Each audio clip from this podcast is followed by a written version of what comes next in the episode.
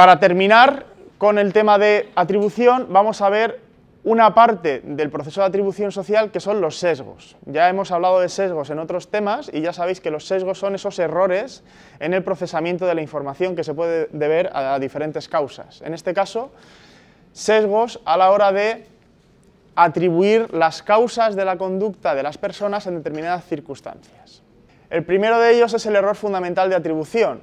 Según este sesgo, según este error, tendemos a explicar las conductas que vemos de las personas según sus características personales más que en función de las características ambientales o situacionales.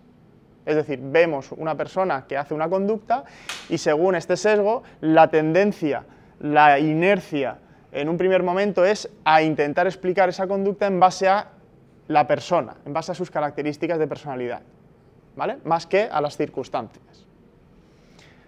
En el ejemplo que veíamos eh, anteriormente, la teoría de Kelly sería decir, bueno, pues mm, Paco le ha gritado porque Paco es agresivo. ¿vale? Eso sería la atribución a las circunstancias personales, no a las circunstancias situacionales. Otro sesgo sería las diferencias entre actor-observador. Según este sesgo, tendemos, eh, en función de la posición que ocupemos en la situación, tendemos a atribuir las causas de la conducta a unas eh, o a otras, es decir, o a causas internas o a causas externas. Si soy actor dentro de una circunstancia social, dentro de una situación social, tiendo a hacer atribuciones externas y si soy observador, tiendo a hacer atribuciones internas. ¿Entendéis la diferencia entre actor y observador? Es decir, si yo soy el que participa, si yo soy el que realiza la conducta, seré el actor. Si yo soy el el que está observando la conducta de otra persona, seré el observador.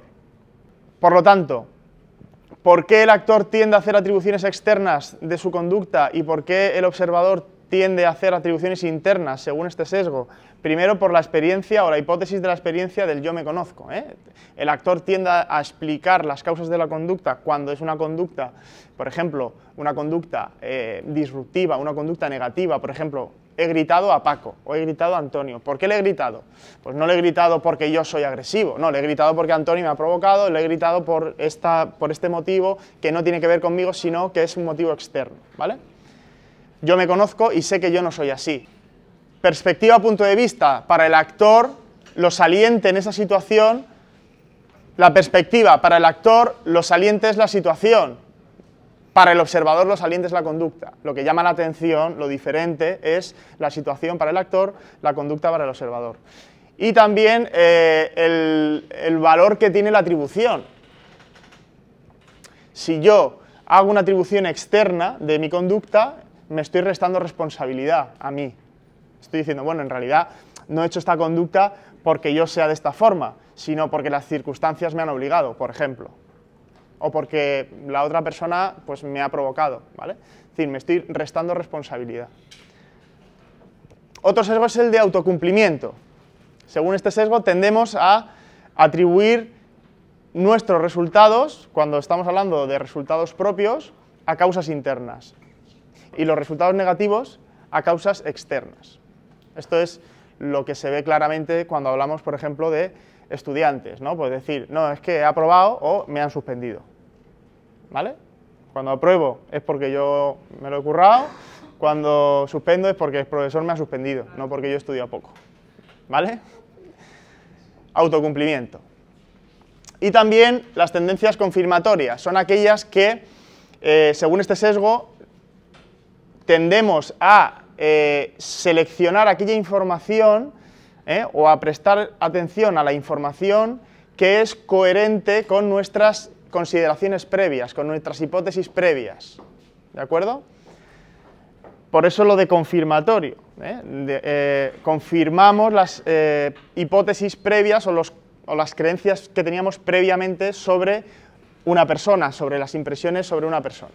¿Vale? Tendencias egocéntricas de contribución es cuando trabajamos en grupo con varias personas y el resultado final del trabajo es la suma de los esfuerzos individuales aplicados al grupo, pues según este sesgo tendemos a atribuirnos más responsabilidad de los éxitos o más parte en, el buen eh, resultado eh, producido conjuntamente. Todo esto son procesos eh, que suceden muchas veces de, forma automática, sin ser nosotros conscientes de que estamos teniendo ese tipo de sesgo. Por lo que ya hemos hablado en otros temas y por lo que vamos a ver en el tema siguiente. Tenemos unas expectativas sobre las situaciones, tenemos unas creencias, tenemos unos valores y todo eso nos está afectando a la hora de percibir las conductas, a la hora de percibir las situaciones sociales. Es importante conocer que esto sucede para que cuando nosotros nos veamos en una situación en la que tengamos que hacer una interpretación de una conducta o comunicarnos con una persona en estas circunstancias, seamos conscientes de cuáles son esas limitaciones y que podemos estar de algún modo teniendo algún tipo de sesgo, teniendo algún tipo de error en el procesamiento de la información. Acordaos también de los heurísticos, cuando hablábamos de esos atajos mentales que hace nuestro cerebro cuando se enfrenta a situaciones en las que tenemos a lo mejor poco tiempo para analizar en profundidad lo que ha sucedido o nos falta motivación o simplemente ahorramos energía para procesar esa información y utilizamos ese heurístico, ese atajo, para dar una respuesta más eficaz en cuestión de tiempo. ¿De acuerdo? Por lo tanto, como digo, siendo conscientes de esto, conociendo los efectos que pueden producir estos sesgos en el eh, adecuado procesamiento de la información, en la percepción, podremos estar precavidos, ser precavidos eh, a la hora de interpretar determinadas situaciones, determinadas circunstancias. Vamos a ver un, a modo de eh, ejemplo, en clave de humor, vamos a ver unos anuncios que hicieron en su día en una compañía estadounidense que de alguna forma, como digo, en clave de humor, pues ejemplifican los problemas que podemos encontrarnos a la hora de realizar juicios de una forma precipitada, sin analizar toda la, información que puede estar eh, contenida, digamos, en una situación social. Cuando vemos algo y entonces nuestro cerebro, por esos heurísticos que estoy hablando, de esos atajos mentales o cualquiera de los sesgos o cualquiera de los eh, fallos en el procesamiento de la información, hace una atribución eh, a las causas de la conducta que no es la real, ¿vale? Como digo, con un toque de humor.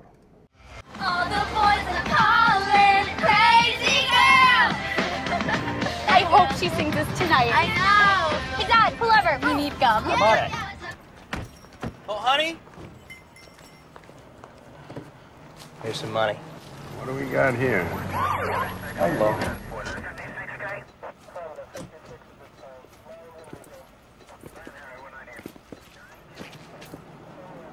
I'm Daddy.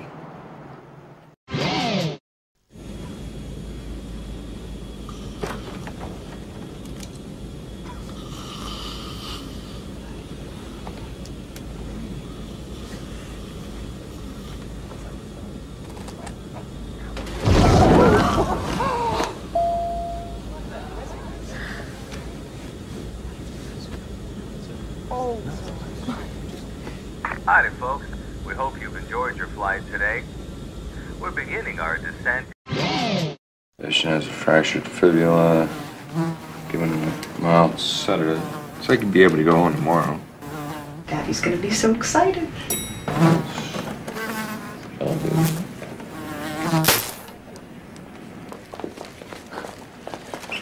That killed him.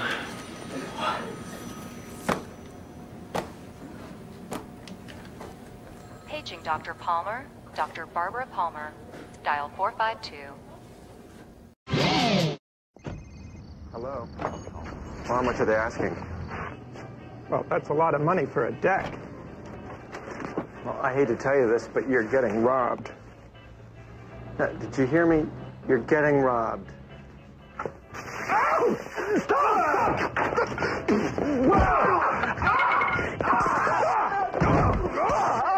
Stop! Stop! AmeriQuest, an open-minded, equal opportunity lender.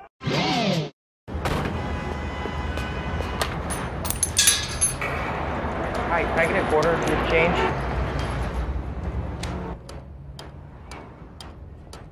Yeah. Oh, it's me. Sorry. Oh, Kevin. Sarah! Hi. So what are you doing? Dude, I forgot your wallet.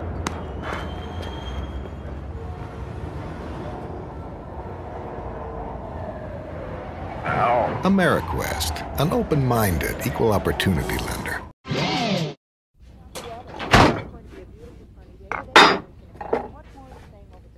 I don't hate your mother.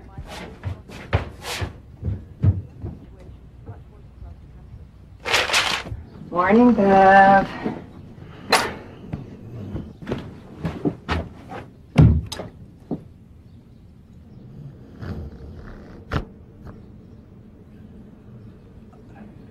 AmeriQuest, an open minded, equal opportunity lender. Hey,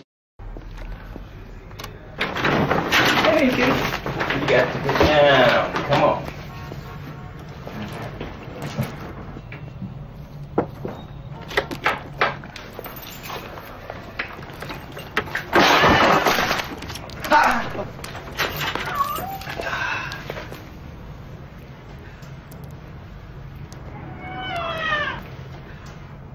AmeriQuest Mortgage, proud sponsor of the NFL.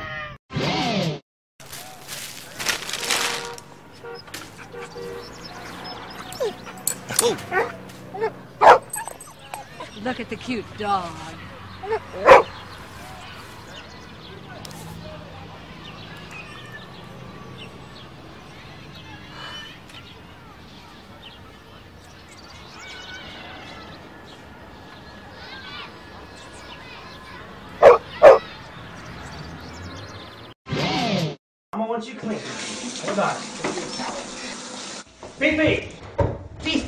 Fifi! No, no. Come here, come here, girl. It's okay.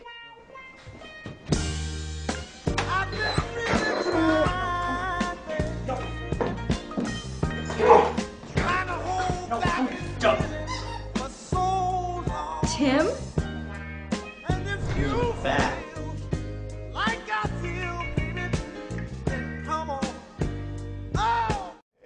Los problemas ¿no? de, crearnos una idea demasiado rápido ¿no? de la situación. Bien. Para terminar, vamos a ver algunos casos concretos o algunas aplicaciones concretas del, eh, del tema de la atribución. Eh, por ejemplo, algo muy estudiado en este, en este campo es la influencia que tiene el aspecto físico, ¿no? la apariencia física, a la hora de hacer atribuciones de culpabilidad y castigo en juicios. Las investigaciones, en este caso, nos muestran que el, atractivo físico, las personas que son atractivas, eh, producen lo que se conoce como eh, el efecto halo. El efecto halo es eh, arrastrar de alguna forma características positivas derivadas del atractivo, es decir, ese atractivo físico, el percibir a una persona como atractiva, que es darle una valoración positiva, hace que de alguna manera se le eh, agreguen una serie de características precisamente por ser atractiva. ¿eh? Entonces a las personas atractivas pues se las percibe o la impresión que te dan es pues a lo mejor pues personas simpáticas, personas eh, agradables, personas inteligentes, etcétera, etcétera, etcétera. Es decir, se le da una serie de características positivas derivadas de ese atractivo. ¿no? También se produce o se puede producir lo que se conoce como sesgo de lenidad o sesgo de benevolencia, ¿vale? A la hora de, como digo, eh, hacer una valoración de castigo o de culpabilidad. Esto se ha visto que se produce sobre todo cuando los delitos son delitos poco graves eh, y cuando se da más un procesamiento de tipo emocional más que un procesamiento de tipo racional. Cuando se les dice a las personas de forma eh, concreta que se ciñan a los hechos y que, y que analicen las eh, causas de la conducta y las causas de la circunstancia de manera objetiva, este sesgo se ve reducido. Pero cuando se hace, no se hace, digamos, esta, esta proclama, no se, no se le dice esto al, al jurado, esto te- estoy hablando en, en estudios que se han ido haciendo, entonces se tiende más a realizar un razonamiento, un procesamiento de tipo emocional, como digo, a raíz de eh, la influencia que tiene el aspecto físico. Se ve más en las situaciones en las que se tiene que valorar el castigo sobre una conducta más que la culpa, porque la culpa tiene una, mm, digamos, eh, valoración más objetiva, más que el castigo, que es una, tiene una valoración, una valoración más subjetiva. En términos de sexo y de género, también se ha visto que, eh, por ejemplo, en estudios con varones y con, y con mujeres que tenían que atribuir culpa o castigo a eh, hombres y mujeres atractivos respectivamente, se ve que los varones son menos influenciables a la hora de atribuir el castigo o la culpabilidad a mujeres atractivas eh, y a mujeres no atractivas, y las mujeres son más influenciables, en este caso al atractivo físico. Y por otro lado, los varones son más benévolos hacia mujeres que hacia hombres, ¿eh? a la hora de eh, pues, atribuir estas causas de culpabilidad o de castigo. Y un caso concreto también que, que merece la pena mencionar dentro del estudio de la atribución eh, en, en el ámbito jurídico sería el caso de las mujeres maltratadas y el asesinato. ¿no? Las mujeres maltratadas, eh, se- con el tiempo, se ha ido desarrollando lo que se conoce como el síndrome de la mujer maltratada, ¿no? que es una especie de compendio de síntomas y de conductas y, de alguna manera eh, descripciones sobre las características de eh, una mujer que sufre maltrato a, manos de su pareja y esas, y esas eh, características y ese tipo de conductas, las consecuencias que tiene sobre la psicología y sobre la vida psicológica de esta persona. ¿no? Cuando se habla de síndrome de la mujer maltratada, lo que, lo que cabe analizar es si a la hora de estudiar eh, esto en un caso práctico, es decir, a la hora de utilizar el síndrome de la mujer maltratada como un argumento en un juicio por asesinato, es decir, una mujer que ha sido maltratada durante X tiempo por su pareja acaba con la vida de, su pareja, el aducir que esta persona sufría del síndrome de mujer maltratada es una ayuda o es un eh, obstáculo eh, para, la, para la causa. Pues eh, está un poco ahí, ¿vale? Eh, depende. Depende de las características de la mujer.